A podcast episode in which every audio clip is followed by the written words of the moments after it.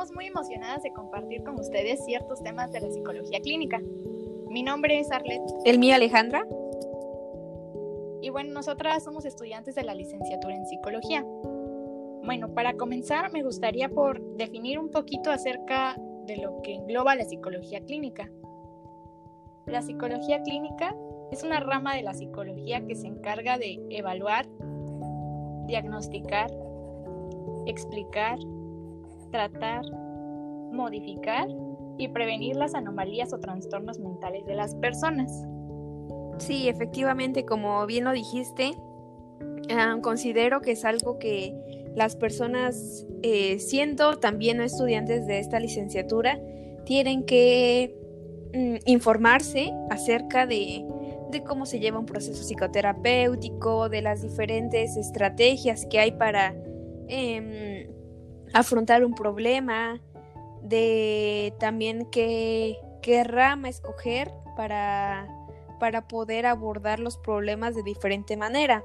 Si bien no es no es igual eh, afrontar un problema desde, tal vez desde la psicología gestalt que desde la psicología conductista. Son em, dos, dos, ramas eh, muy diferentes en las cuales el psicólogo se enfoca y mantiene diferentes técnicas para la resolución del problema de la persona.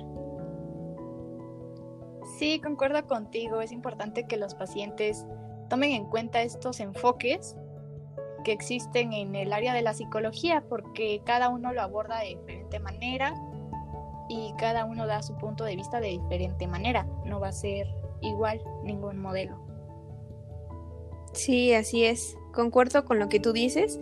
Y yo creo que la principal causa por la que las personas llegan a terapia es porque no saben quiénes son las personas no se no saben lo que les gusta, em, no saben muchas cosas de ellos mismos, ¿no? Y esto es algo que provoca un malestar que va totalmente ligado a provocar una sensación de incertidumbre que a veces las personas no saben cómo resolver y entran en una crisis existencial y tocan, como se les dice coloquialmente, tocan fondo y no saben cómo actuar, no saben de qué manera comportarse y es algo que se ve comúnmente en casi la mayoría de las personas, al menos en, en conocidos que yo tengo, eh, muchos me han dicho, ¿sabes qué? Recomiéndame un psicólogo, eh, necesito ir a terapia porque no me conozco, Em, no sé quién soy. Hay, algunas personas en las que sí me lo dicen directamente y otras que me lo dicen entre palabras, ¿no? Y digo, bueno, está bien, trataré de eh, dar mi mejor esfuerzo para poder eh, tal vez brindarle una, una amplia gama de información acerca de los tipos de terapia que existen para que pues las personas puedan escoger una mejor eh, terapia que encuentren ellos favorable. Sí, exacto. Y el paciente siempre va a llegar con, con una duda y buscando una solución. Siempre, siempre va a buscar una solución hacia un problema. Y para esto existen las funciones que debe cubrir el psicólogo clínico, las cuales son la intervención. Esta va a constar de, de la problemática, se va a analizar, se va a ver cuál es el problema, cuál objetivo se desea llegar y la evaluación. Aquí ya pues podemos evaluar al paciente mediante pruebas, entrevista, eh, ir recopilando datos que nos generen más información de nuestro paciente. Y posterior a esto, nos vamos a un diagnóstico. Es decir, qué es lo que padece mi paciente, de qué es lo que padece.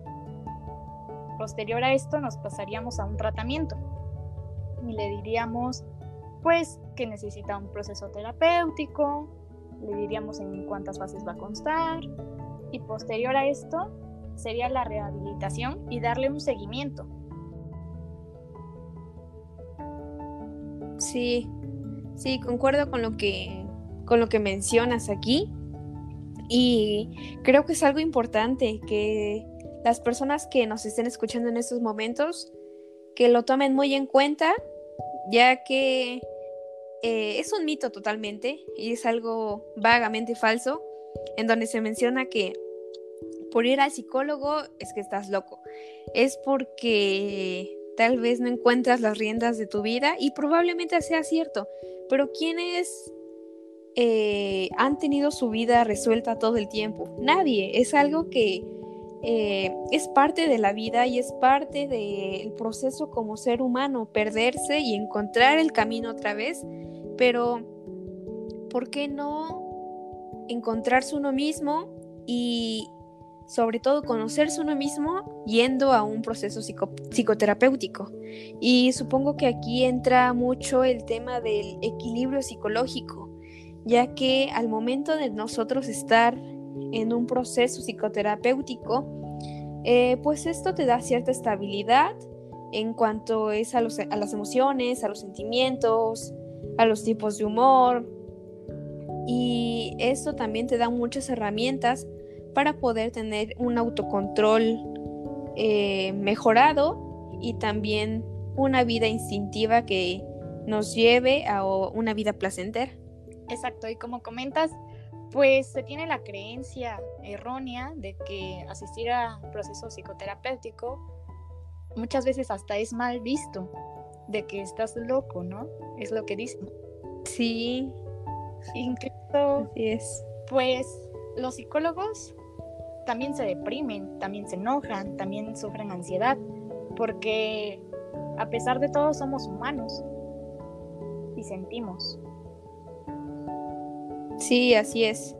La verdad no sé de dónde la sociedad sacó tantas cosas que, que no son ciertas, ¿no? Y que eh, a veces Em, pues esta, esta, información va de, generación en generación, ¿no? Y eso se transmite y no se cuestiona, lamentablemente.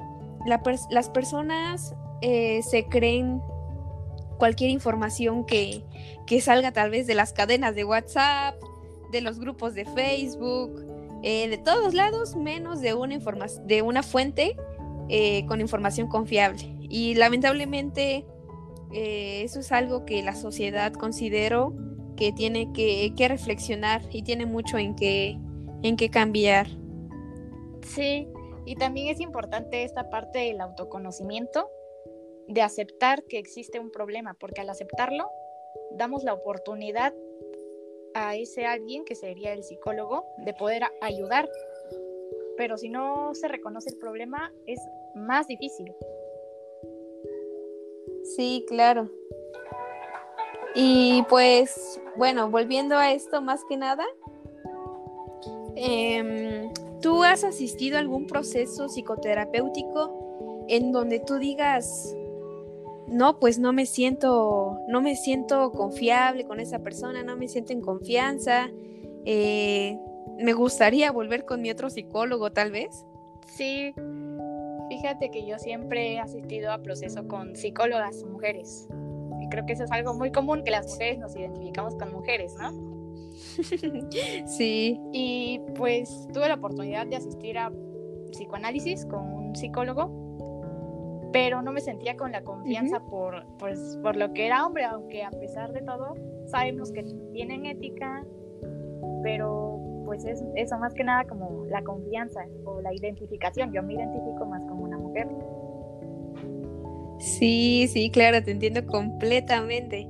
Y sí, como lo dices, efectivamente es algo nuevo tal vez para nosotras, porque yo también, yo también lo he experimentado, no con un psicoanalista, pero sí con, con otra persona de otra corriente, y sí se siente el gran cambio. Eh, ahí te das cuenta de lo importante que es eh, conocer con quién te identificas más para que tú tengas un proceso terapéutico adecuado y sobre todo que sea funcional para tu vida. Exacto. Y también eh, otro punto muy importante son las habilidades que debe tener el psicólogo clínico, como lo son el lenguaje verbal y no verbal. Con el lenguaje verbal nos vamos a dar cuenta lo que mi paciente expresa, lo que me quiere decir, pero el lenguaje verbal es nuestra habilidad que debemos de tener porque el paciente en todo momento está comunicando desde que entra, con sus gestos, con sus movimientos, ah, cuando mueve el pie, cuando mueve la mano, cuando pestañea o mueve los ojos hacia un lado, la cabeza. Todo, todo nos está comunicando algo, hasta cuando no habla. Sí, sí, así es. Y al menos yo sí me he dado cuenta de los movimientos y los gestos que hago cuando estoy en terapia, como que los hago más conscientes y digo, ah, no, ya, ya estoy moviendo el pie, o ah, no, ya me están sudando las manos, cosas así que sí identifico a veces y que digo, no, es que pues tiene que ver mucho con, con este preparamiento que, que nosotras tenemos, ¿no? Sí, claro. Es, es, una, es una ventaja, fíjate, de que estamos estudiando esta licenciatura y todo ya lo hacemos consciente. Cuando antes no, no te percatabas de que estabas moviendo el pie o estabas moviendo la mano. Y pues esos son indicadores de ansiedad y es importante tenerlos en cuenta. También te comento que la psicología es multidisciplinar porque trabaja con médicos generales, con nutriólogos, con licenciados en ciencias del deporte para motivar al paciente para que haga ejercicio.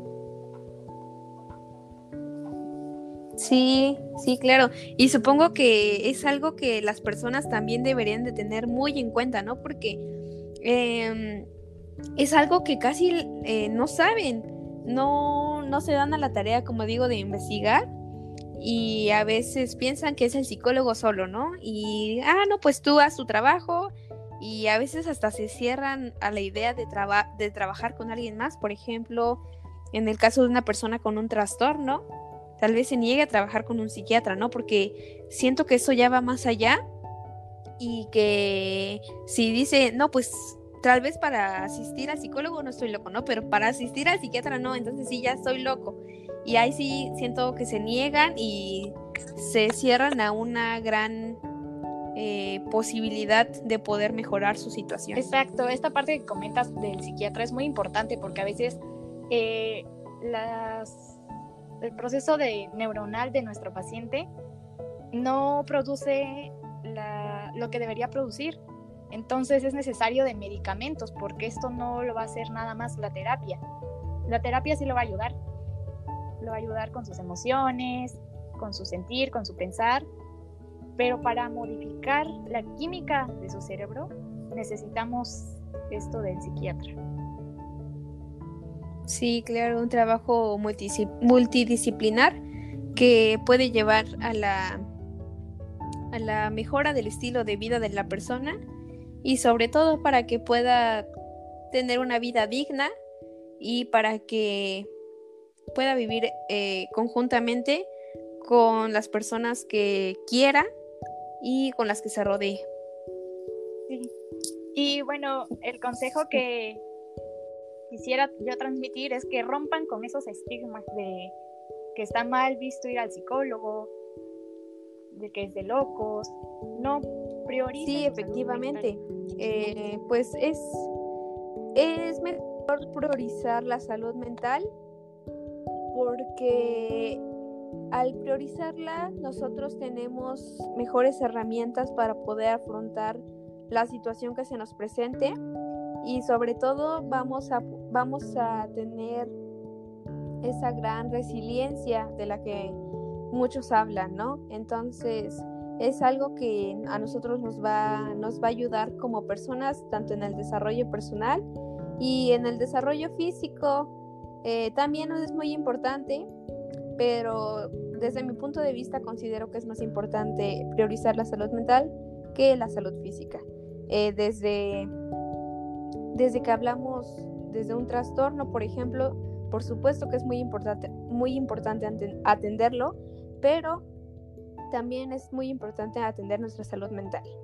Pues de mi parte esto ha sido todo y les agradezco a todos nuestros oyentes que nos escuchan el haberse tomado un pequeño tiempo de su, de su vida para poder informarse un poquito más acerca de la psicología.